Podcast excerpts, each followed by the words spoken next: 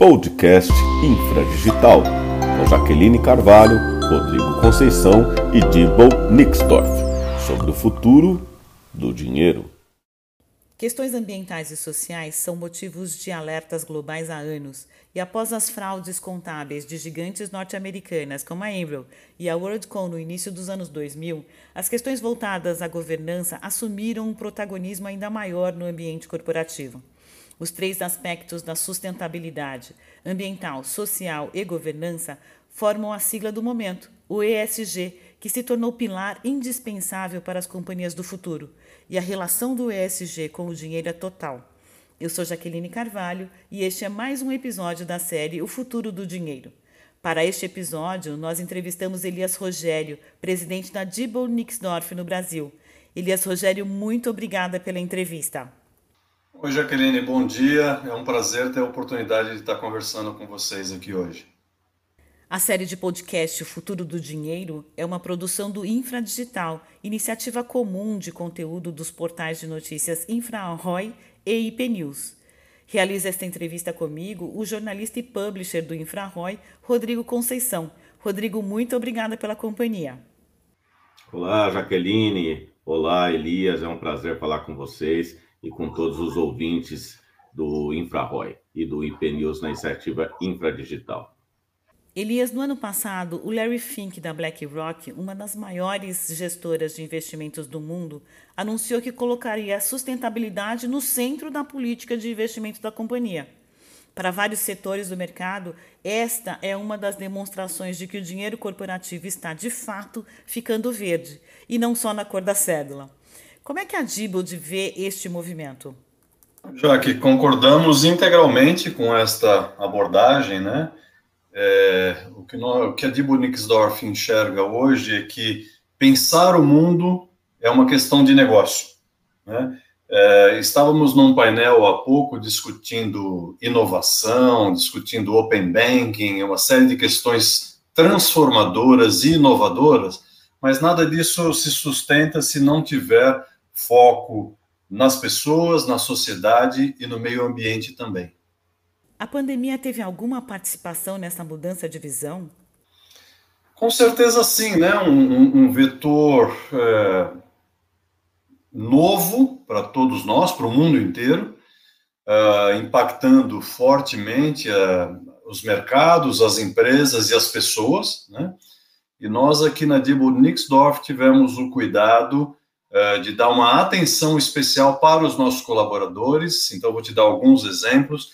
Não houve sequer uma demissão uh, na nossa empresa provocada pela pandemia.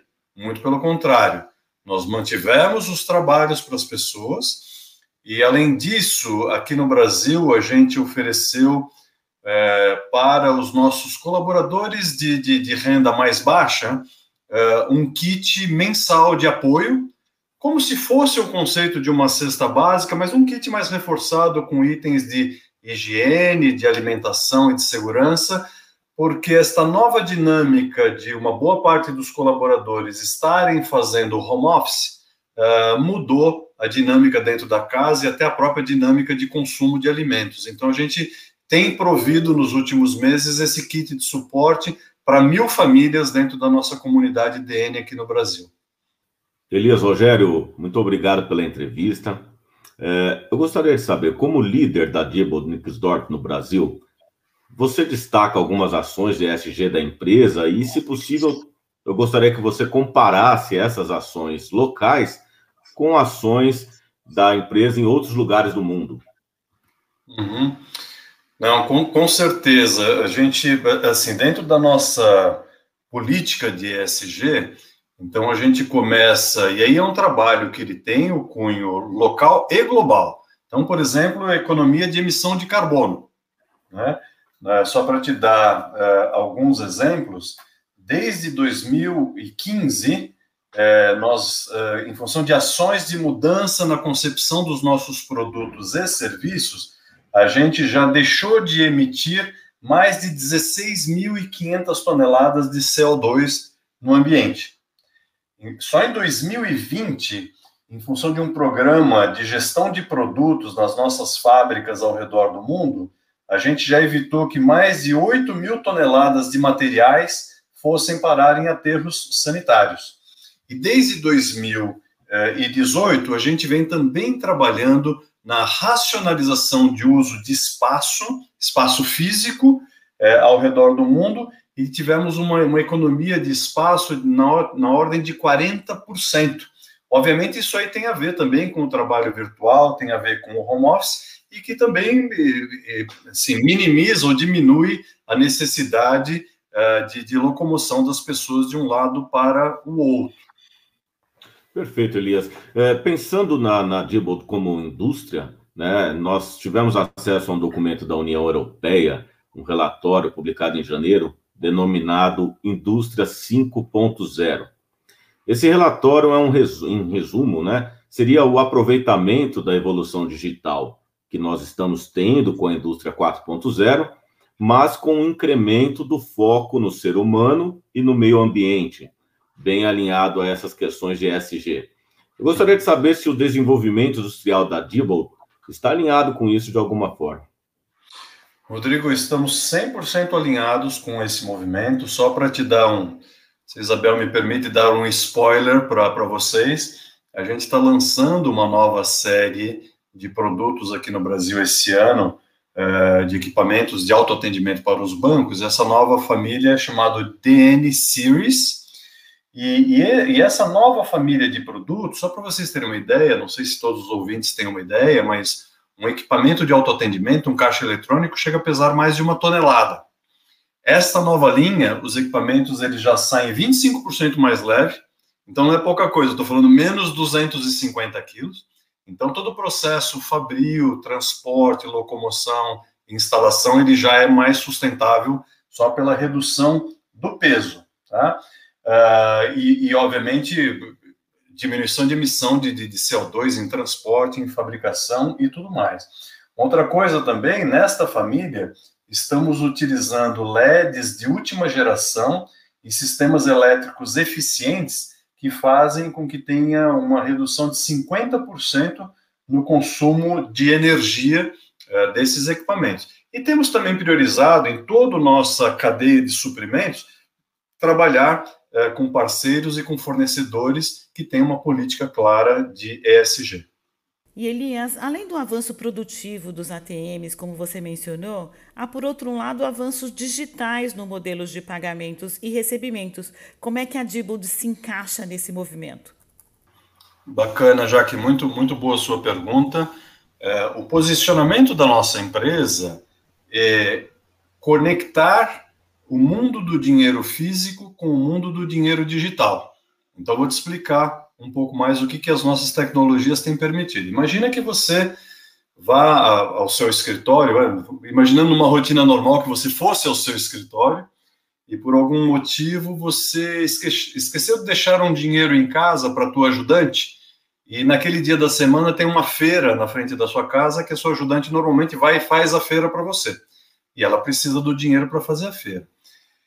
Então, você chega no escritório, abre o seu computador, é, através do seu, uh, seu aplicativo do banco no seu computador, tá? você comanda uma transação financeira, uma autorização de uma transação financeira para o celular da sua assistente.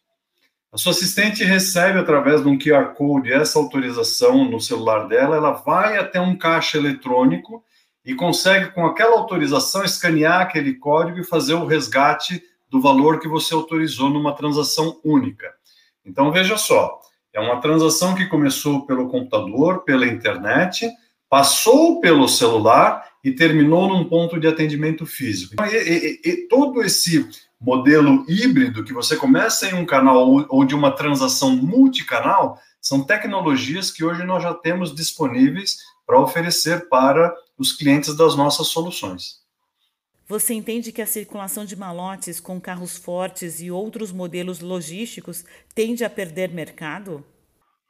Com certeza sim, Jaque. Só para você ter uma ideia, explicando um pouquinho do que o que vem embarcado nessa tecnologia do DN Series, que é essa nossa nova família de, de, de produtos, o Brasil tradicionalmente sempre foi um mercado quando a gente fala de depósito de dinheiro e de cheques nos equipamentos de autoatendimento, ele tradicionalmente esse depósito era feito em envelopes. Então você punha ou o cheque ou o dinheiro no envelope, inseria o envelope na máquina e ficava com recibo de garantia daquilo.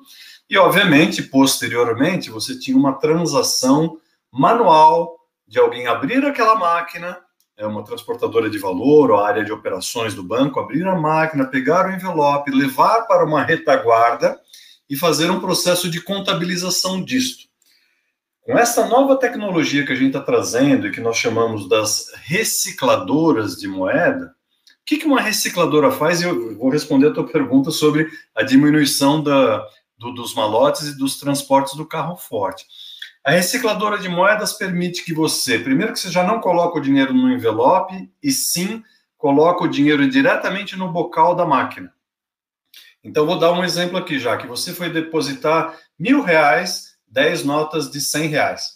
Você colocou as dez notas no bocal, o bocal lê as notas, o bocal valida as notas, se por qualquer motivo, dentro dessas dez notas, teria uma nota, por exemplo, que a nossa tecnologia não identificou como sendo uma nota regular, ele te devolve esta nota, e aí, e aí por exemplo, é, aceitaria nove notas, então 900 reais. Esses 900 reais entraram na máquina na sua conta e te devolveu uma nota que ele entendeu que era uma nota falsa. Tá? Aí, na sequência desse depósito que você fez, o Rodrigo, que está aqui conversando com a gente, vai utilizar aquela mesma máquina e vai fazer um saque então, essa tecnologia permite que o Rodrigo que foi sacar 500 reais, que potencialmente ele possa sacar cinco notas das nove que você depositou. Isso é o conceito da reciclagem.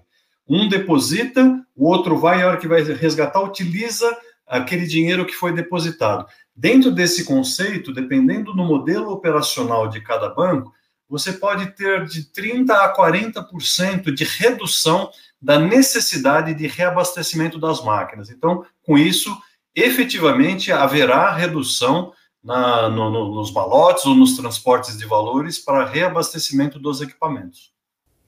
E como é que fica a transação com dinheiro vivo? É difícil dizer isso, já que eh, até porque esse modelo ele, ele visa assim você ter me...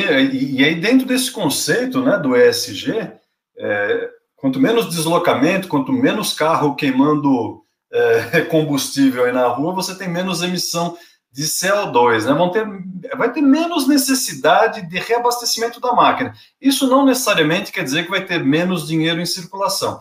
Até porque esse tema do dinheiro em circulação ele é um outro capítulo e ele, ele varia de mercado para mercado em função, vamos dizer assim, até de aspectos culturais. Né? Eu costumo dizer que você tem é, sociedades muito desenvolvidas na Europa, que são sociedades que transacionam com dinheiro, que nós chamamos de cash society, e tem outras sociedades bastante é, desenvolvidas que são as tais da, da cashless society, né, que trabalham com transações eletrônicas e não utilizam dinheiro. Vai vai da, da, da, da, cultura de cada geografia. Nós, Brasil, ainda somos uma sociedade bastante baseada no uso do dinheiro. Perfeito. Elias, se você me permite uma pergunta a mais, é, nós tivemos acesso informalmente a, a um dos cinco maiores bancos do Brasil, não vamos citar nomes aqui, e eles utilizam já os recicladores e sabem é, de uma redução grande do número de carros fortes, etc. É, tem algum dado que demonstre o quanto isso diminui é, na, na questão logística, ou seja, circulação de carros fortes ou de malotes, etc., pode ser no Brasil ou fora do Brasil? Com certeza sim, Rodrigo. Obviamente não é um número que vale para todos, porque cada, cada instituição financeira tem o seu modelo operacional, mas na nossa melhor estimativa, você pode reduzir de 30% a 40% a necessidade de reabastecimento quando você tem uma implementação eficaz desse modelo de recicladores. É possível traçar um paralelo entre a gestão remota dos ATMs e o ESG? Quais são os ganhos para os bancos e para os clientes? Com certeza, já que faz todo o sentido a tua pergunta. Isso, inclusive, vem, esta inteligência vem embarcada já com esta nova família de soluções do DN Series, que é todo um, um sistema conectado de gerenciamento do, vamos dizer assim, do, do parque de equipamentos. Então, a gente tem condição de, de saber remotamente nível de utilização do equipamento, né, vida útil dos componentes críticos da máquina, ter uma monitoração ativa do equipamento e, com isso, visando um item que é extremamente importante para os nossos clientes, no caso as instituições financeiras, que é disponibilidade. O, o, o ambiente de autoatendimento ele prescinde de ser um ambiente altamente disponível, porque quando um cliente vai utilizar o equipamento ele está fora do ar, é a mesma sensação que você chegar a uma agência bancária e a porta está fechada, você não conseguir entrar. Então, a disponibilidade é um item bastante crítico, e esta tecnologia, é, que até tem uma sigla em inglês, que é o nome da nossa solução, que é Wall Connect Data Engine, esse Wall Connect Data Engine, ele, ele te permite fazer um gerenciamento a nível de componente da máquina e saber como ele está performando, fazer um gerenciamento de vida útil de forma que é, e, e, uma série de soluções, inclusive remotas, que podem ser performadas pela equipe técnica de retaguarda, pelas ilhas técnicas, sem a necessidade da intervenção no equipamento. E, quando necessária, a intervenção no equipamento, o técnico já vai sabendo qual é o componente que falhou, qual que precisa ser substituído e se tem algum outro componente que por, por acaso esteja próximo do vencimento da sua vida útil, ele já aproveita essa visita para reparar esse que eventualmente ainda nem quebrou, mas que já está próximo da sua vida útil. Então, isso tudo tem a ver com o conceito da disponibilidade maior dos equipamentos e com SG também, porque você está diminuindo a quantidade de visitas técnicas, porque qual era o modelo do passado? A máquina falhou.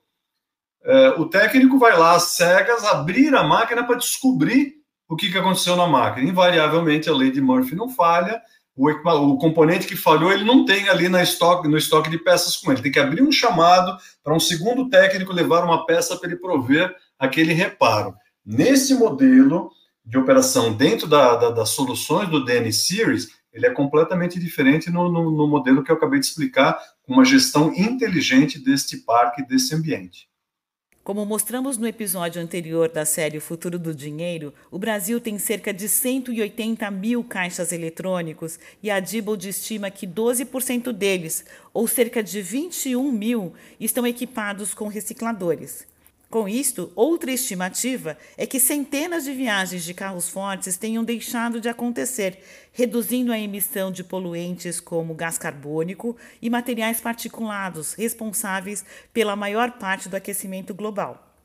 Eu quero agradecer imensamente ao Elias Rogério e ao Rodrigo Conceição e você, ouvinte e leitor dos portais IP News e InfraRoy. Um grande abraço e até a próxima. Um abraço. Um abraço, Jaque e Rodrigo. Mais uma vez, um enorme prazer falar com vocês.